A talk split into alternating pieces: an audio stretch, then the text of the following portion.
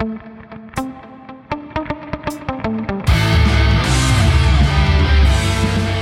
家庭太沉重，谈传承太心累，谈金钱太俗气，还是聊些五四三吧。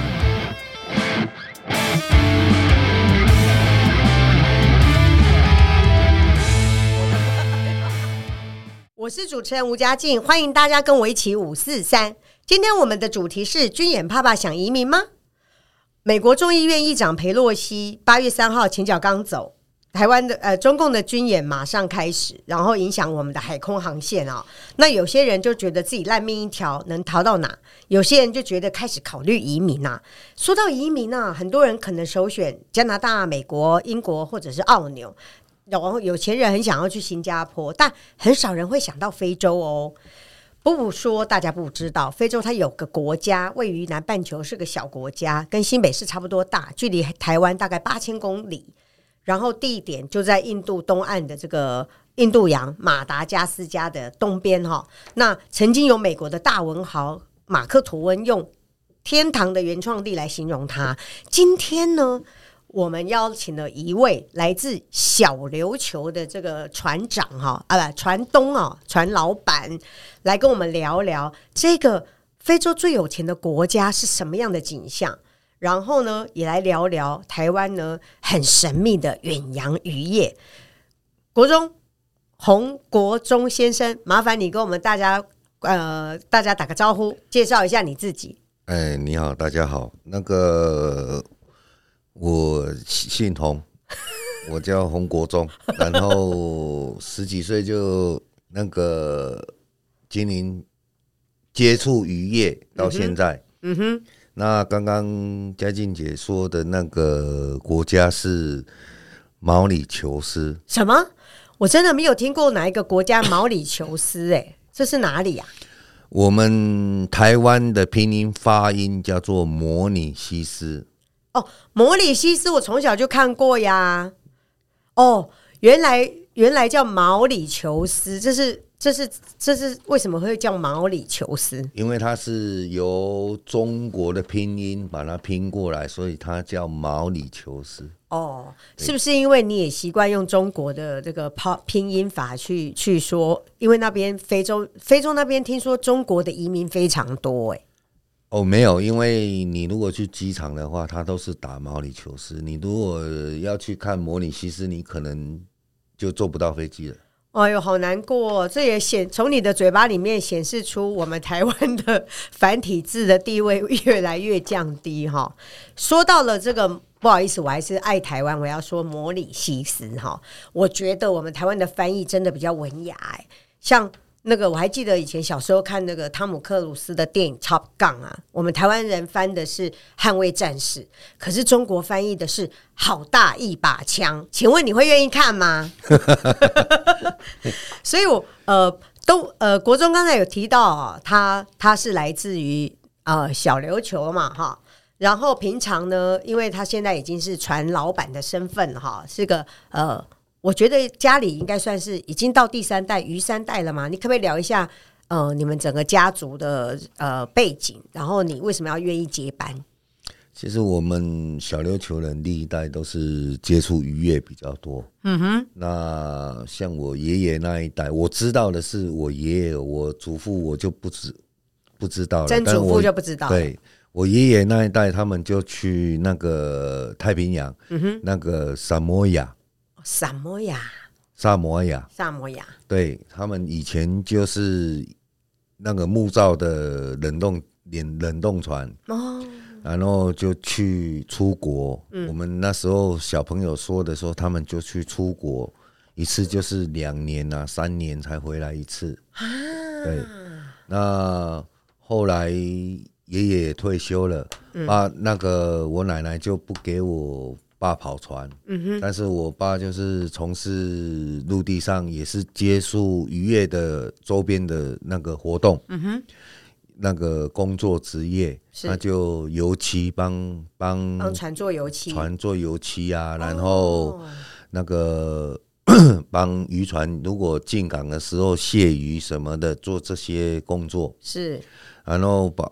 爸爸可以的时候，他就自己有有开始经营渔业渔船，是，所以从那个小时候就开始看爸爸的那个辛苦的一面，嗯哼，就想跟他分担一些事情，所以就接触了这个行业。哇，国中明明年纪轻轻这么孝顺，让我想到了朱自清的那个爸爸那个。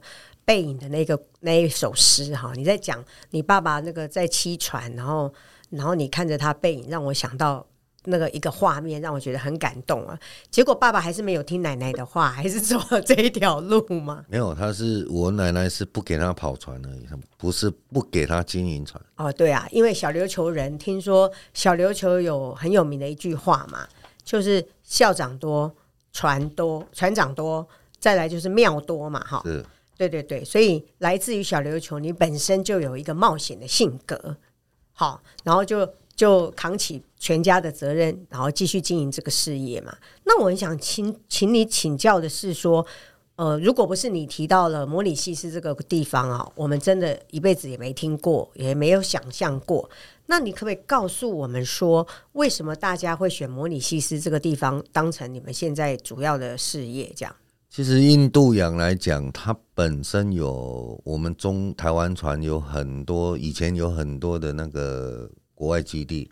嗯，那因为时代的变迁呐、啊，渔获的问题什么的这些政治上的问题，像普吉岛、槟城，嗯，还有斯里兰卡，嗯，这些都是以前我们的远洋的作业基地。是。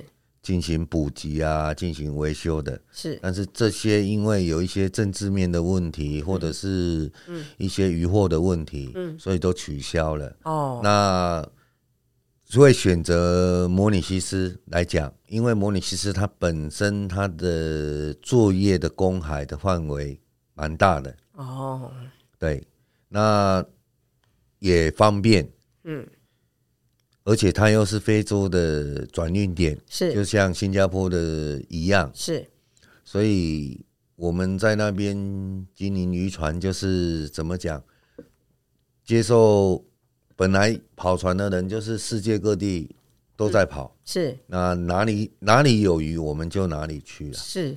那我刚刚就突然想到啊，我相信在你爷爷跟，因为他们那个时候在萨摩亚，一年出去就是两年才回来嘛。那我相信到你这一代接班的时候，跟你爸爸三十年前他们那一代一定很不相同。我想请问一下，就是你还记得小时候爷爷爸爸他们那个时候的那一段那一个时代跑船是怎么样的丰收？然后为什么现在台湾反而不在这个近海捕鱼，要到这么远的地方，模拟器是这么远的地方去捕鱼？其实渔业来讲，它分广的蛮大的，它有拖网。单拖网，嗯，双拖网，嗯，哦，或者是说，呃，流刺网，对，一些渔业，但是我们这种叫做延绳钓，延绳钓，对，就是一条母绳，然后牵了几千条的子绳，嗯哼，把鱼钩勾着鱼饵，愿者向上钩了，愿者上钩。对，嗯，不像姜太公一样，姜太公是在水平面上，我们是在水底下。对他们，姜太公一次钓一只，但是延绳钓法一次钓三千只这样。三千只是要下三千只的钩了。哦哦，其实他中奖率来讲，大概应该是在百分之一左右而已。百分之一左右，等于是我下三千只钩，但是我只收到了三只鱼这样。我哎不，三十条鱼这样。对。哦，那有的运气比较好了，它的比例就会增增加哦，一趴、两趴、三趴这样。是，所以呃，爸爸他们那一代在捕船的时候，呃，捕鱼的时候，他们其实在那时候海资源也比较丰富嘛。是然后到你这一代现在的困难，为什么要跑到那么远的地方？其实我刚刚就讲了，哪里有鱼哪里去了。哦，其实。不，也不是说沿海没有鱼啦，嗯，只是一些沿海的周边国家，嗯，像越南，嗯，是这几年的兴起。对，我们台湾船以前有分，也是分两个季节嘛，对，有到真姆暗沙群岛去作业，嗯哼，但是现在因为越南兴起，嗯，菲律宾的他们是他们的共同海域。哦，那我们台湾船就去到那边，嗯哼，就怎么讲？锅下不下去，马上被赶走。对，因为他们 他们一些越南人有时候会破坏我们的渔具。哦，真的、哦。对，所以我说我装了二十笼的、嗯、的鱼钩出去，嗯，回来剩五笼，剩三笼，没办法。啊，因为他们缺乏这些比较先，我们的渔具是以前是仿照日本。哦，那现在这周边国家也是仿照我们台湾。哦，原来是这样，我们变成我们以前仿照日本是，然后现在变成人家来仿我们，对，然后我们的渔具比较好，就被他们偷走，这样。是，所以换句话说，就变成。你呃，我们要我们一直往先进的方向去前进，然后一直让后面的人在往往前追嘛。可是我我好像知道说，最近我们本来呃远洋渔业是前三大国家，好像最近有被中国大陆追起来的迹象，是这样吗？是。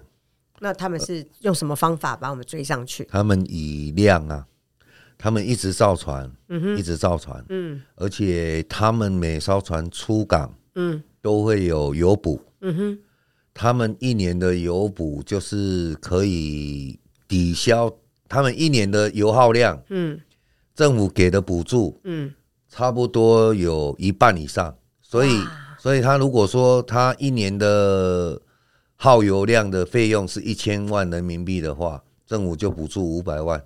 哇，那我们怎么打得过？那我们有什么什么那个空间去跟人家竞争？啊，那那。那那你怎么还活到现在？那没办法，苦撑呢。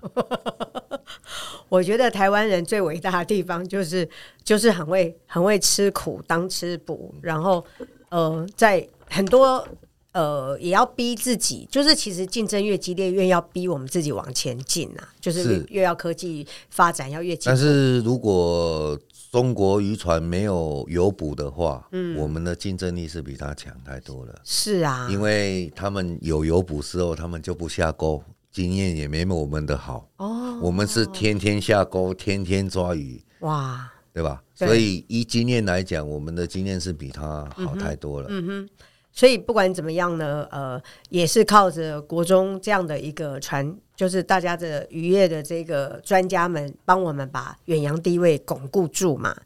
那我想要呃，听到你刚刚讲到现在，我就会我就会觉得非常开心，因为我呃很爱吃海鲜生鱼片，然后也因为要采访你的关系，我做了很多功课，我发现台湾有三大惊奇哦，第一。全球每三片尾鱼生鱼片就有一片来自台湾船队耶。然后第二个，就台湾的邦交国，我们现在一个一个不见了嘛。但是呢，因为台湾这个远洋渔业的这个地位，呃，非常非常前三大，所以我们在中西太平洋鱼类委员会 WCPFC 区域。渔业管理组织里面，我们的地位很崇高。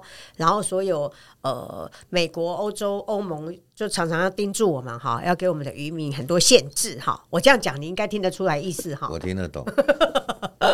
然后再就是，台湾人不只会抓尾鱼啊，或者是我们甚至是秋刀鱼或者鱿鱼的产量也都是。就排名第一啊，就是也是年产量最大这样，然后甚至带动整个产业，包括你刚刚有提到我们的渔具、网具，也是其他国家觉得我们的东西是做的最好最棒。然后我最惊奇的是，居然全世界前三大水产的这个这个贸易商蜂群哦，它是外国人吃的、美国人吃的这些鱼罐头都是我们做的，我真的觉得很惊奇。到底你们？花了多少力气每天下钩捕鱼，然后让我们达到这么高的境界，这样真的要感谢你们这样。呃，在这边重申一下，因为我们三大洋总共有五个伪类保护委员区委员会，是。那太平洋就有占两个伪类保护委员会，嗯，它就是属于中西太平洋跟中东太平洋，嗯嗯，以那个换日线为主，嗯。所以一个东边，一个西边，是。那还有一个印度洋委类保护委员会，嗯、大西洋委类保护委员会。嗯。那印度洋像我们船只那那边，它的英文缩写就是 IOTC。对。那 IOTC 它下面在南纬三十度以下，嗯哼，好像是二十度还是三十度以下，它还有一个叫做南方黑尾保护委员保护鮪类保护委员会，是它的延伸区域是到澳洲、嗯纽、嗯、西兰，是就是是南纬度，它所俗称的那个南方黑尾。对，那它又不像我们在台湾沿海、菲律宾外海跟日本外海、临海。外海、公海抓的金枪鱼就是蓝鳍尾、黑尾鱼，对，他们是同科不同，就是同是尾鱼，但是它又不一样的价值。不是，它好像怎么讲？它就像表哥跟表弟啦。哦，但是肉质不一样，然后价格不一样。其实。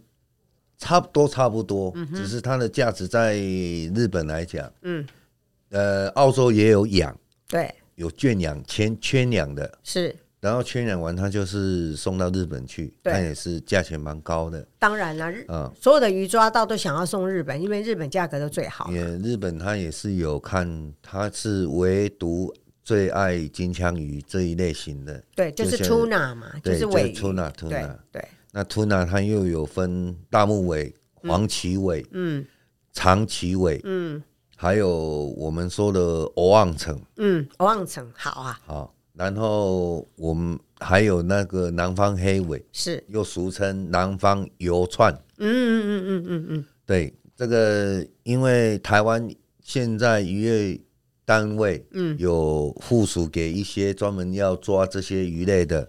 配额哦，所以我们台湾就有这些好的东西可以吃。是，对，所以这就让我想起来，换句话说，如果把你的眼睛蒙起来的话，然后把这么多尾鱼不同的部位都给你盲测的话，你吃得出来哪一种鱼是什么样的种类吗？你们家会不会玩这种游戏？呃，这种东西可怎？我们只是会去看鱼的。鱼它本身生鱼片来讲，它有分 A 级，嗯哼，A 加，嗯，B、B 加，嗯，或者是 C，这种肉质颜色的问题是。那一般在外销，像我们冰鲜的东港鱼市场，冰鲜的去外销去日本的，它的那个那部分都是 A 加以上的 A 级至 A 加以上的才会外销去日本，是对。但是目前台湾的餐厅什么的，我们的消耗消费能力也是蛮强的，嗯，所以大部分都是内销比较多。哦，我们把销日本的拿过来给台湾人吃了。对，嗯，那一般来讲，台日本的饮食活的习惯来讲，他们有百分之七十以上都是吃超低温的。哦，超低温的就是零下六十度以上的处理方式的。嗯哼，嗯哼。对，嗯，而且他们在世界三大洋的，不管你任何一个国家，只要品质够，他就收购。哦，所以，所以我我想冒昧请问一下，一般来讲，我们平常最爱吃的那个旋转寿司，它的等级是属于哪一类？B 嘛，好，应该大概在 B 而已。哦，各位知道吗？大家平常一盘三十块就是 B 级的，B 级的生鱼片哦。这如果要吃 A 级的话，麻烦可能要到那个那个无菜单料理的师傅桌上才吃得到哈。那请问国中啊，就是你我我觉得做跑船的人为什么人力都难找？一定是很辛苦嘛。好，一定是也没有接班人，也很难做。那你可不可以聊一下一我们台湾的远洋渔业是怎么样打拼出来这么崇高的地位？台湾的渔业就是靠这些渔业先进，嗯，然后长年累月的在海上忍受孤独、忍受寂寞、寂寞风很大的风浪，嗯，什么的，然后所捕捞的一些渔获成果，嗯，然后呈报到社会那个世界上，嗯，所以我们才有这种。这种成果，嗯哼，那也希望政府能好好的保护这个成果，能永续渔业，是啊，不要让台湾的渔业没落了。嗯，是，所以，所以等于是全球的渔获量，我们排名前三大。那到底我们有多少渔船在三大洋这样跑？然后，其实我们说的这种前三大，嗯，只是单纯延绳钓。哦，因为全世界的统计来讲，对，他们有有虾、有贝类，哦，这个都是属于捕捞，是是是捕捞里面的。是是，是。那我说的前三大是说，盐神钓所抓抓的吞拿，嗯，或者是阿巴口，嗯，这些、嗯、这些高单价的那个鱼类，嗯，嗯。我们台湾捕捉的份那个份额最高。的那个是前三大的。哦，因为中国大陆的船太多了，对，他们用十艘船来抵我们一艘船的渔获量，我们怎么可能会赢他？当然，当然，当然，对呀，比不上，比不上。所以等于是目前我知道的是远洋渔业，我们大概有一千一百艘嘛，那大概平均供应就是说贡献台湾的 GDP，或者是大概年产量有大概这个贡献的这个大概多少？年产值大概有多少？年产值一般以前有统计过，是单包含周边的一些功能什么的，大概年产值在七百亿。哦，是七百亿，是包括周边嘛？对。哇，那那我们大概可以养多少人口在这个这样的一个产业？其实真正在生产的这些人还不到三千人。哇。哇，用最少的人帮台湾赚最多的钱，因为这三千人去抓这些鱼回来，嗯哼，但是一些好几几万人来辅助这些渔船的维修啊，有的没有的，嗯、有养很多家庭，包含这些船员，嗯，他们家里，然后上船之后，他们辛辛苦苦赚的钱，嗯，回去都是盖房子啊，有的没有的，是是，等于我们帮越南、帮印尼。帮菲律宾，帮菲律宾这些渔民，把他们帮他们国家的这些渔民的家庭都改善。是。哦，那请问一下哈，呃，你一直刚才有提到你们大家是弱势的渔民嘛？是。那那既然你的产值贡献这么大，那到底呃，你要不要为你们弱势的渔民们讲一些话？就是政府没有注意到这，就是政府其实非常骄傲我们在远洋渔业的成绩，但是为什么你还是觉得很弱势？其实我们来讲，远洋的渔业这些渔民来讲，三千人来讲，他没票，因为我们在世界各地的国外基地嘛，对耶，作业根本不可能回来投票，不可能回来投票嘛，哇，那也没有一些什么。长官啊，什么替我们渔民讲话？渔业署没有替你们讲话啊！我们不能讲出来，不然的话，那个红妈妈会拿刀来砍我们，叫我们剪掉。不是因为怎么讲？以前台湾的立法委员的席次有一个，嗯，渔民的保障的渔民的立法委员，现在没有了吗？现在没有了啊，已经取消了好几届了。是是，那那你应该出来选啊？选干嘛？我们做我做一个快乐的小船员就好。我会投你，我会投你。所以因为没有票，所以大家就大家都靠自己在国外打拼呐、啊。就我们在看的就是政治政治人物，就是想选票嘛。是是是。那我们没有选票，所以我们就弱势嘛。哎呀，怎么这样？那个，请各位政治人物大人们啊，在吃生鱼片的时候，想想我们台湾渔民贡献的这个产值有多大，他们有多辛苦。因为我自己本身非常关心渔民的问题嘛，本身爱吃鱼，然后也非常向往船长的生活。那我知道台湾现在呃渔业遇到很大困境，除了渔业三法之外，最大影响的应该是配额。你可不可以聊一下配额到底影响渔民整个生态有多重要、多大？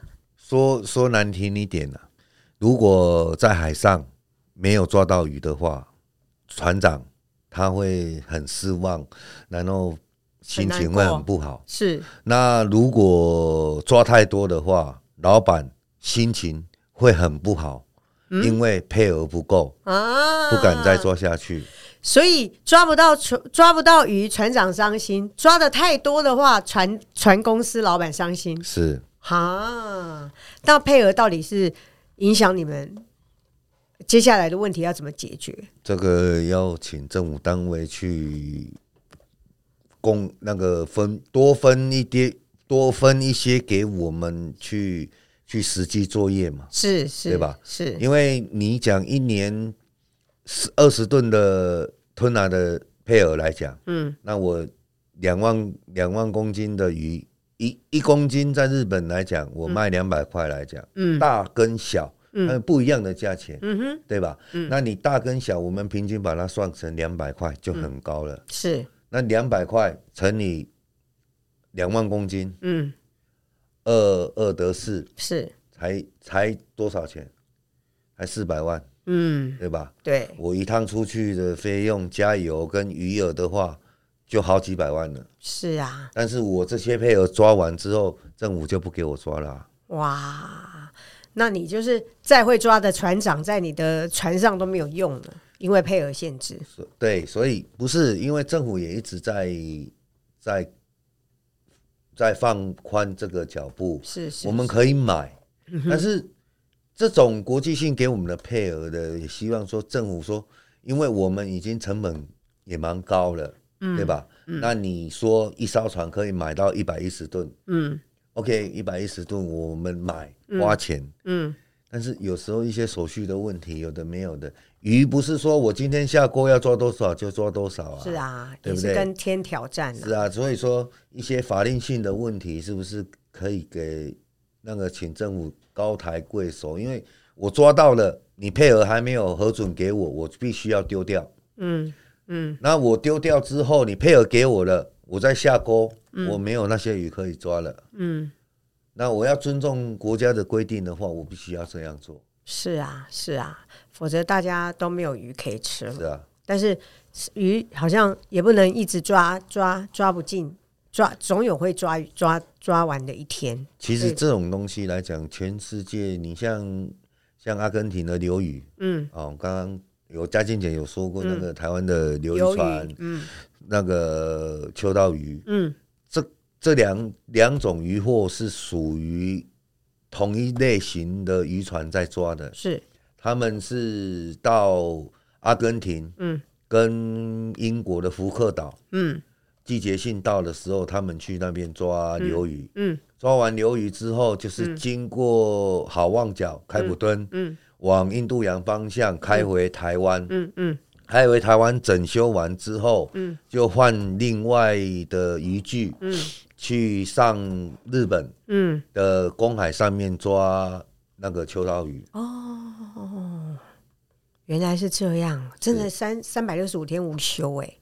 所以他们都是比较蛮算是自动型。半自动型的，嗯，他们抓鱿鱼来讲，他们就是自动下钩、自动卷钩的，嗯，所以他们就是人只有去分配大小的鱿鱼去冷冻。鱿鱼嘛，鱿鱼，对对对，我们说阿根廷南柳，是是是是。那秋刀鱼它本身就是用灯极光，对对，极光之后，他们就是下网，把那个网捞起来，然后再吸进来排。排那个盘，然后装箱，是是是，哇，这个渔业的知识我今天太长进了，我还知道这个延绳钓法等等等等，都非常感谢国中为我们说明的这么仔细。因为鱿鱼是你不抓它也死，鱿鱿鱼是这个东这个生物是他们你不抓它也死，所以我们要多多吃就对了。对对对，哦，好好好。因为你在摩里西斯待了好长一段时间哦，那你可不可以跟我们聊一下摩里西斯有什么好玩的？然后摩里西斯有什么不好的地方？哦，我先来说摩里西斯不好的地方，因为它百分之七十左右是印度裔，还有当地的黑人、什么白人，嗯，嗯我们华人只只占了百分之二，很少啊，对，比较少。因为他那边就是，呃，华人的小朋友比较会读书，嗯，然后他们拿到政府的奖学金之后，他们就会去加拿大、伦敦、澳大利亚，甚至中国台湾去留学，嗯，那留学好完之后，成绩好嘛，嗯，人家国家就要留着他在。摩里西斯在在加拿大在哪里？是在当地，所以华人的华人就没增加，就一直减少。哦，对，那再来就是他那边是可以赌博的，可以有卡西诺啊，有有非洲最古最古老的赛马场。哦，真的？对，所以他那边只要世足赛啊什么的，就有一些没钱的怎么样的，就会有一些抢劫什么的。哇！他自己本身就是要小心一点。嗯哼。对，不然马里求斯来讲，它本身的风景，嗯，因为它是属于海岛国家，是。那周边来讲就是好山好水，嗯，好无聊。会不会好无聊？就自己去认定。因为它那边有全世界一个很漂亮的景观，叫做海中瀑布。哦。但是它必须要坐直升机上去。哇，坐直升机去玩好啊！对，而且还有一个，全世界好像有几个瀑布，嗯，是直接流到海、嗯、海海里面的。哇，我真的没看过哎，好想去哦！那个瀑布是直接那个流到海里面的。哇，太酷了！这个这个世界奇景哎！而且它那个国家最起码有四星级以上的两三百公两三百间酒店。哇，所以摩里西斯它的整个物价跟台湾比起来嘞，呃，差不多，哈，已经差不多啦，已经差不多了。那那它可能还会比台湾高一点，是啊，因为它的东西都是进口。哦，真的啊？对，嗯，所以他的一碗卤肉饭要多少钱？哎，没卤肉饭，那边都是印度教跟穆斯林。那咖咖喱一碗饭要多少钱？一个饼大概现在好像涨价到十二块还是十五块？那个印度饼，印度饼啊，就是加那个那个豆啊，或者是番茄酱抹一抹卷起来的那种饼。这个很便宜啊！我那一天在那个印度咖喱马悠悠餐厅，一个饼就要六十块。是啊，但是它是路边的，它是我们说的国民、哦、国民国民国民小吃哦。那那还蛮值得大家去玩的。是是是，那国中听说啊，我知道你有个特异功能，因为呢，你本身是管船的人，所以你对于油价的这个波动非常灵敏。你可以跟我们讲一下投资油价的这个部分，你是怎么看油价？一艘船平每个月要花多少钱？其实我们一般台湾 CT 六以上铁船来讲，它的一天的那个耗油量。大概在二十粒，那每粒就是两百公升。是，一现在台湾的油价大概在八万。八万至九万块，嗯哼，一天的油的费用，嗯，而不包含那个船员啊，嗯，呃，轮机长啊，嗯、大副啊，船长这些每个月的薪水，嗯、包含吃的，包含渔具啊，这些有的没有的，是，所以我们现在的成本，嗯，相对的提高很多。对呀、啊，所以。我们不能看你每个每年补回来多少量，然后要看的是你扣掉成本之后赚的钱嘛？你可以帮我算一下嘛？简单的算一下。我大概跟你们报告一下，嗯，一艘船本身如果大大小小的鱼，延绳钓抓的鱼大概在四百吨左右的话，四百吨就是四百吨就是四十万公斤，四十万公斤。对，那四十万公斤，我们从柴鱼到最高级的吞拿。嗯，吞拿就是尾鱼。对，我们的吞拿可以卖到一百八十块、两百块。那我们的柴鱼就是卖了二十块、二十五块、三十块。哦，对，但是它相对的价钱平均值价下来的话，嗯，我们把它算一百块是来讲，我们一年就可以卖到四千万。哇，四千万呢？四千万，但是你要扣除我现在如果目前的费用来讲，我一个月大概在三百万的费用，是，那我一年最起码要三千六百万的费用。哈，那你这样子辛苦，卖归归归米摸摸摸，我的台语实在太烂了。这么辛苦的结果，其实没有养几个人呢、啊？是一栋房子买得起来吗？呃，买不起来了。可以啦，买在澎湖。而且这个这个来讲是算好的，因为我一我们一年三百六十五天嘛，嗯，我们包含水路，然后我们实际作业的那个天数，对，我们把它算三百天就好，就很努力，三百天都在努力，是是。只有下钩上钩，对，上钩下钩三百三百个钩是。那我们四百吨的话，我们平均要一天要有一吨多的渔获量，是一天要有一千公一万公斤，一千公斤，一千公斤的量，一千多公斤以上的量，是是，是。但是现在的鱼又不好抓，对啊，天气关系啊，气候变迁不好抓，所以你你说的，你如果没有达到那个量，嗯，你是赔钱的。哇！所以外面的人都说：“哇，你们做渔船的好好赚哦，嗯、那个一年就卖四千万。”他们都不没有去算成本，算成本说有有我们要花多少成本出去。对，尤其现在全球对于环保意识提呃加强，而且大家都很重视海洋资源的这个枯竭，所以就会限缩全球关于渔业的这些部分，会给船东。船公司很大的压力呀、啊，是那嗯，在这样的压力山大的情况之下，不知道国中，因为我们还是这个节目主要是在讲家族传承嘛，好，主要是希望传递一些家庭价值。我不知道说你，我知道你现在有三个儿子啊、哦，你真的很会生哈、哦，你会不会让孩子接班？他们有没有看过你辛苦辛苦坐船的样子？如果小朋友他们有那个意愿，因为我的教育方式来讲，就是要你的有兴趣。嗯哼，你有如果有兴趣的话，我就是会全力去配合你。是。那小朋友说你如果没兴趣的话，我强求也没有用。枉然。对，嗯。所以我是鼓励小朋友能能接受这个行业，不然就是一个传承嘛。是。每每项每行每项都是要传承嘛，嗯，对啊，你不没有人传承的话，这个渔业就没落了，是，对吧？对啊，就是你身上有这么样的一个传承的重责大任，然后也帮台湾跟全世界争光哦，所以我就想说，要永远抱住你的大腿，带我们去摩里西斯玩。